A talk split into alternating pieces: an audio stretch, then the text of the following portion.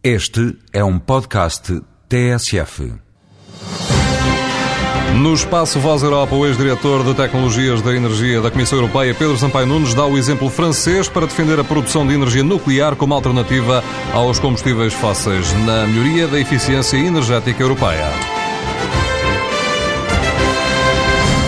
A França, que é o caso mais claro, tinha exatamente uma dependência de 85% eh, de combustíveis importados em 1973, decidiu fazer este programa muito intensivo e, sobretudo, eh, muito sistemático de construção de reatores nucleares e, neste momento, também dependência de 50%.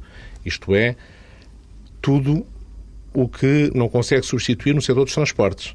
O setor da geração elétrica conseguiu substituir quase tudo por nuclear. Quer dizer, a energia nuclear tem um limite, aliás, como as energias renováveis, tal como nós as consideramos hoje, que são limites técnicos que têm a ver com a curva da procura.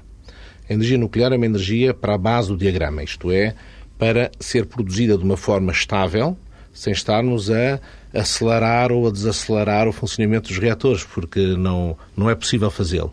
Por isso, isso significa que está vocacionado para 60% do consumo de energia de uma forma mais ou menos geral. Voz Europa, edição de João Francisco Raro.